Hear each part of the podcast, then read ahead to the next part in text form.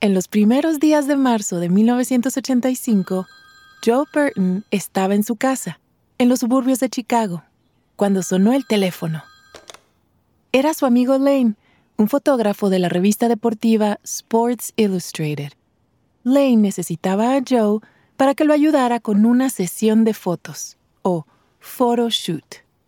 Lane and I were really good friends. I like a lot of sports, so if he needed help with a photo shoot, he called me. I worked as an art teacher, but I always helped him if I had time. On the phone that day, Lane told me he had an incredible project. Lane le dijo a Joe que Sports Illustrated estaba trabajando en una historia sobre un lanzador extraordinario de béisbol llamado Sid Finch, que había empezado a entrenar con los Mets, un equipo de Nueva York. Este hombre tenía antecedentes fascinantes. Había estudiado con monjes budistas, tocaba la trompa y tenía un récord con su bola rápida sin precedentes. Y ahora los Mets querían firmarlo. It sounded pretty interesting, so I told Lane, Yeah, I'll help you. He said, Great, just one other thing. Then he told me that Sid Finch was not a real person.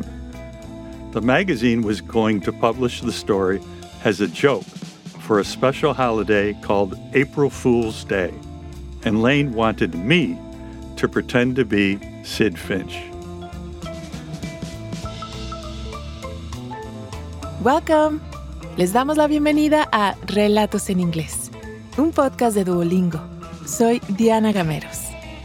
En cada episodio podrás practicar inglés a tu propio ritmo, escuchando historias reales y fascinantes contadas por las personas que las vivieron. Los protagonistas hablan en un inglés sencillo y fácil de entender para quienes están aprendiendo el idioma. En cada capítulo yo te acompañaré para asegurarme de que entiendas todo. También ofrecemos transcripciones completas en podcast.duolingo.com. Hoy tenemos dos historias sobre algunos peculiares días festivos que se celebran en los Estados Unidos.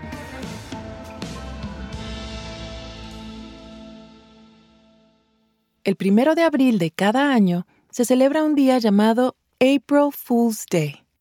Es una festividad donde la gente hace bromas o pranks. Es similar al Día de los Inocentes en América Latina con la diferencia de que en Estados Unidos no tiene una raíz religiosa. Se originó en Europa, donde existió durante siglos. Every year, people all over the world celebrate the holiday by playing pranks on each other. Jokes on April Fool's Day are supposed to be funny. People usually tell funny lies to see if other people believe them. So on this day, you have to be careful. You can't believe anything anyone tells you, because after you believe their lie, they might say, April Fools. Por lo general, en este día las bromas son pequeñas y se hacen entre amigos, compañeros de trabajo o familiares. Pero a veces, las empresas y los medios de comunicación también se divierten. En la década de 1980, algunas estaciones de radio y televisión promocionaban productos falsos o informaban historias de mentira a modo de broma. One April Fool's Day, I saw an interview with a farmer on the news. There were some cows behind him. He said that one cow ate strawberries and then he got strawberry milk. He said the other cow ate chocolate and then he got chocolate milk. He seemed very serious, but of course, it was just a joke. En Sports Illustrated, el editor había inventado por completo el personaje de Sid Finch, un hombre prodigio del béisbol que también estudiaba con monjes budistas. Un periodista estaba escribiendo un perfil falso sobre él, y se suponía que Lane tomaría las fotos. Y Joe iba a fingir ser Sid Finch, o pretend to be Sid Finch. Sports Illustrated que era una revista muy conocida con millones de lectores, nunca antes había hecho una broma como esta. Sometimes magazines published funny photos, but Sports Illustrated had never printed news stories as a joke. As Lane explained everything, I was becoming a little nervous. I had to pretend to be Sid Finch and hang out with real professional baseball players, and I couldn't tell them that it was a joke. But it sounded fun, and I liked the idea of hanging out with famous athletes so I said yes. Lane le dijo a Joe que se tomara un vuelo a Florida el fin de semana para poder tomarse fotos con los Mets. Solían entrenar allí por el clima templado. Y mientras tanto, le pidió que consiguiera una trompa o French horn y otros accesorios para la sesión de fotos. It was easy to find a French horn. I borrowed one from the music teacher at my school. Then I found a rug for meditation at a local store. I also had to borrow some boots to wear because, according to the story, Sid Finch played baseball wearing boots. I had big feet, so I was happy that I found a pair that fit me. Luego, el sábado temprano, Joe voló a Florida. donde lo estaba esperando Lane. Por la tarde fueron al campo de béisbol donde los verdaderos Mets estaban entrenando. Nadie les había dicho a los jugadores quién era Joe, pero el entrenador sí era parte de la broma y lo esperaba con una camiseta oficial de los Mets. It was really strange to walk onto the field as Sid Finch. I was an art teacher and I was only there as a joke. But I was walking around with these amazing professionals. All the players knew that Lane was taking pictures for Sports Illustrated, but I didn't know what they thought of me. And we couldn't tell anyone about the joke until April Fool's Day. Joe empezó a caminar por el estadio, seguido por un fotógrafo. Algunos de los jugadores más jóvenes estaban emocionados de que Sports Illustrated los fotografiara. Así que rodearon a Joe con la esperanza de que su foto apareciera en la revista. During one of the games, Lane told me to sit on the side of the field with some of the players, and I had my French horn next to me. Then one of the players asked, How do you play this thing? And he picked it up and tried to play it. We got some amazing photos of me, my French horn, and the other players having fun.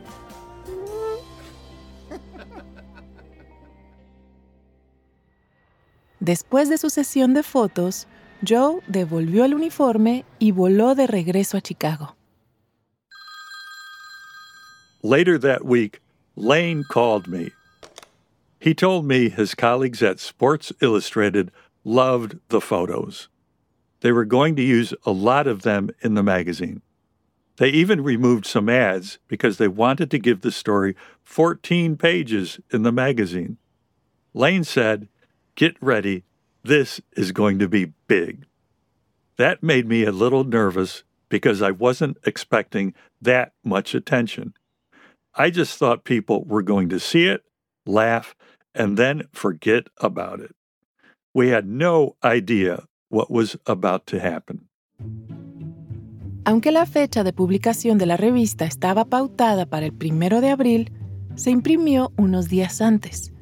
Por eso, en la última semana de marzo, la revista comenzó a aparecer en los puestos de todo el país. Y de inmediato, los teléfonos comenzaron a sonar. A lot of people were asking the Mets if they were going to put Sid Finch on the team. And a politician called Sports Illustrated and asked if the story was true.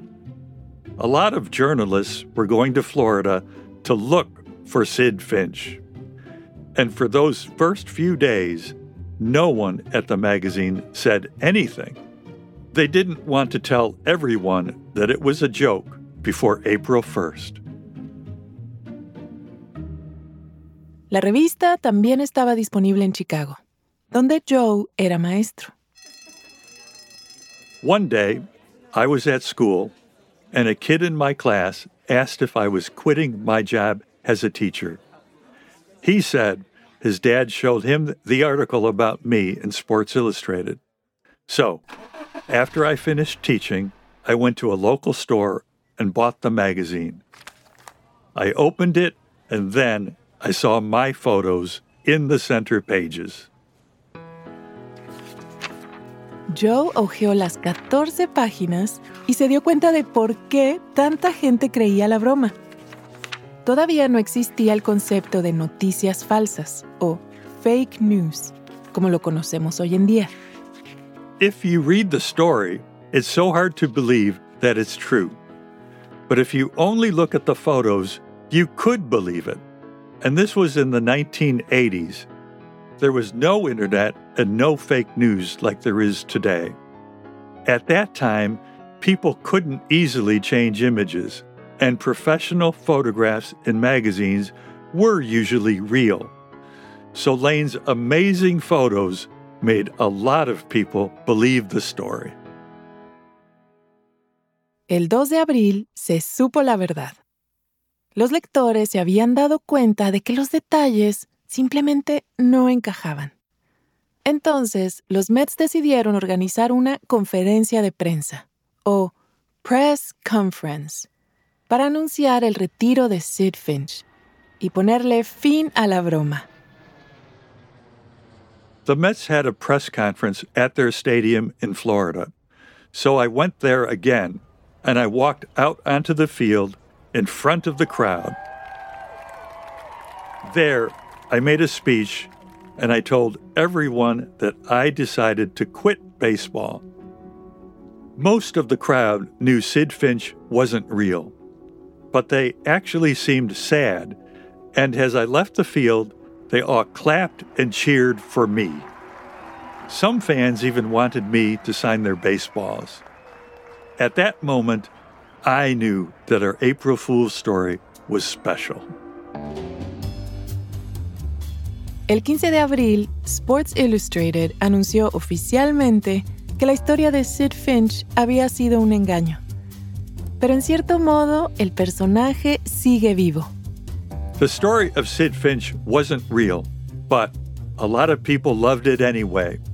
And people still recognize me all over the world.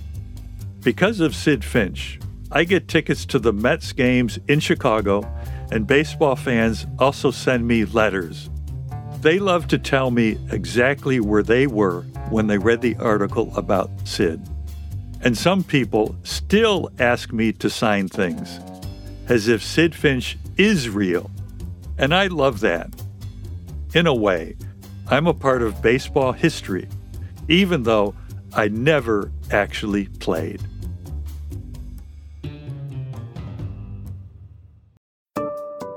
Antes de seguir con la historia, ¿te has preguntado alguna vez cuál es tu nivel real de inglés? Friend. Home. Bring in. Cheer up. El Duolingo English Test es una forma cómoda, rápida y barata de saberlo. El examen lo puedes hacer online cuando te venga mejor desde tu casa, sin tener que desplazarte a ningún sitio. Y lo mejor, ya lo aceptan miles de universidades de todo el mundo. Si quieres tomarlo y saber cuál es tu puntuación, puedes practicar de forma totalmente gratuita a través del enlace go.duolingo.com barra relatos. Otra vez, go.duolingo.com barra relatos. Ahora volvamos a nuestro episodio de hoy.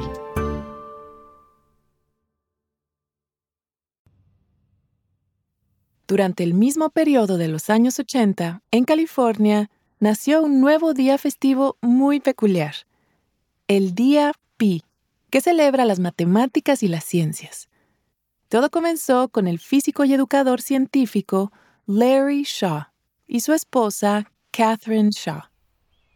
In 1988, I was living near the city of San Francisco with my husband, Larry, and our two teenage kids. I taught English as a second language at a middle school, and Larry worked at a science museum called the Exploratorium. My older daughter and I also worked there later on. My family loved science and nature, we went on a lot of hikes together where we enjoyed trying to understand everything we saw. We also visited museums often, especially the Exploratorium. En ese momento, el Museo de Ciencia llamado Exploratorium estaba pasando por una mala racha. Su fundador había muerto recientemente, después de dirigirlo durante 15 años, y el personal luchaba por mantener el espíritu del museo. It was a hard time, especially for staff like Larry, who really loved the Exploratorium. It wasn't a regular science museum. It was almost like a laboratory. It helped people have fun and connect with science. But the staff members weren't feeling very happy. Para tratar de generar más entusiasmo en el equipo del museo, Larry ideó un plan interesante. Lo compartió con sus colegas y con Catherine. Larry always liked to make math and science fun. He loved creating things that were ridiculous but also useful. And in 1988, he had an idea. Why not create a holiday to celebrate the number pi? La letra griega pi pronunciada pi en inglés, representa un número especial que aparece en círculos. Comienza con 3.14 y es seguido por un montón de números que continúan literalmente para siempre. Y es definitivamente un número muy importante tanto en las matemáticas como en las ciencias. The number pi is everywhere. If you want to build something in the shape of a circle, you need pi. If you want to send something into space or know the size of the universe, you need pi. And you can see it in lots of surprising places in nature, like in planets and waves. But pi is also really interesting because it never ends. Así fue como Larry presentó su idea de celebrar el Día Pi, o Pi Day, a sus colegas en el museo. Sería el 14 de marzo, porque en Estados Unidos esa fecha se escribe como 314, y los primeros tres dígitos de pi son 3, 1 y 4. También propuso que se festejara comiendo pie, o pie, que suena igual que el número pi en inglés. Of course, pies are also circles, so it was perfect. All of the staff thought it was a great idea, and they already had the perfect place for the party in a circular building within the Exploratorium. Ese primer año, el día pi cayó en día lunes, cuando el Exploratorium estaba cerrado. Así que decidieron hacer una fiesta solo para el personal. That first party was pretty small, and most of the guests were staff members, so there were only about 10 or 15 people there. Larry and I brought pies, some coffee, and tea for the party. Una vez que comenzó la fiesta, Larry organizó una especie de desfile. Todos levantaron un plato de papel con un número de pi impreso en él. Luego se pusieron de pie y en orden siguieron a Larry en un círculo alrededor del salón aproximadamente 3.14 veces, mientras escuchaban una canción especial.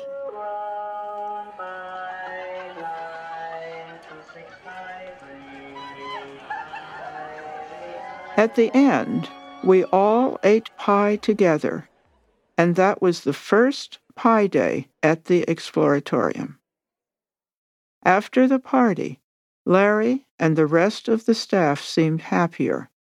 It was nice to have fun after such a tough year, and we immediately knew that we were going to continue celebrating Pi Day every year. But at that time, it was just a little holiday for the museum. We couldn't believe what happened next. Al año siguiente, el día pi fue martes, cuando el museo estaba abierto.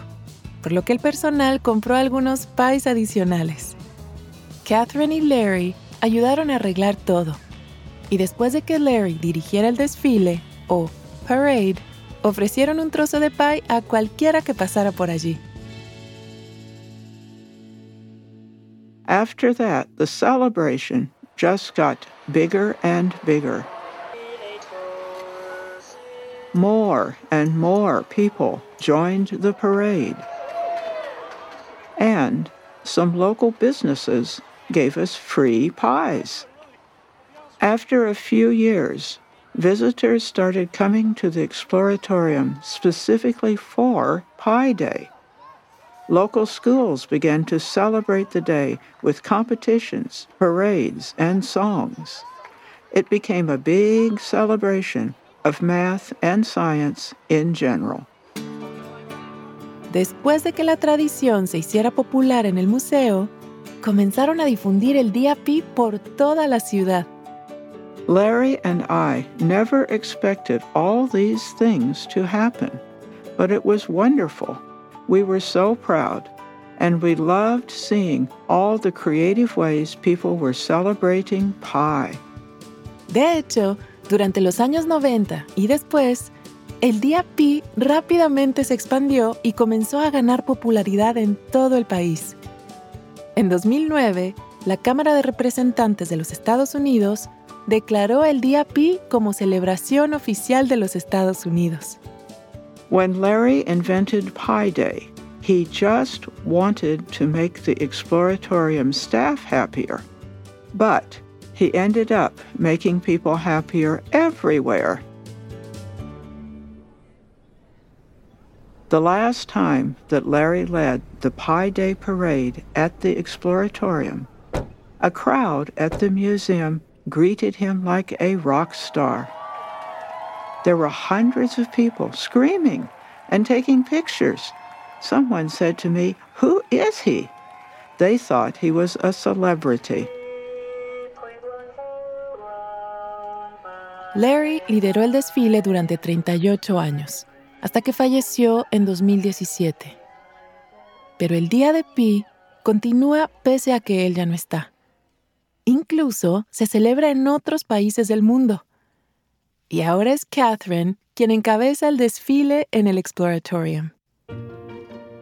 Many people called Larry the Prince of Pie. That makes me the Princess of Pie. People in my neighborhood still say Happy Pi Day when I walk down the streets on the holiday. And I really hope that the tradition continues. Pi Day is a way of making math and science accessible for everyone. And it's a wonderful way to honor Larry.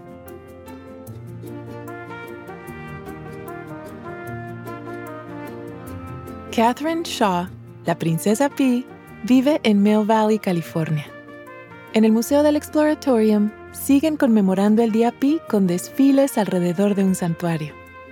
Nuestro primer protagonista, Joe Burton es un profesor de arte jubilado. Su alter ego, Sid Finch, también está oficialmente jubilado, pero todavía firma autógrafos de vez en cuando. Joe vive en los suburbios de Chicago. Este episodio fue producido por Samia Buzid, una productora de audio que vive en Filadelfia. Y un agradecimiento especial al Exploratorium por compartir algunos archivos de audio para este episodio. Para obtener más información sobre el Día Pi y el museo, visita www.exploratorium.edu. Gracias por haber escuchado Relatos en Inglés. Nos encantaría saber qué te pareció este episodio. Puedes enviarnos un correo electrónico a podcast.duolingo.com o también puedes enviarnos un mensaje de audio por WhatsApp al más 1-703-953-9369. Relatos en inglés es una producción de Duolingo y Adonde Media. Puedes encontrar el audio y una transcripción de cada episodio en podcast.duolingo.com. También puedes seguirnos en Spotify o tu plataforma preferida. Yo soy Diana Gameros. Thank you for listening.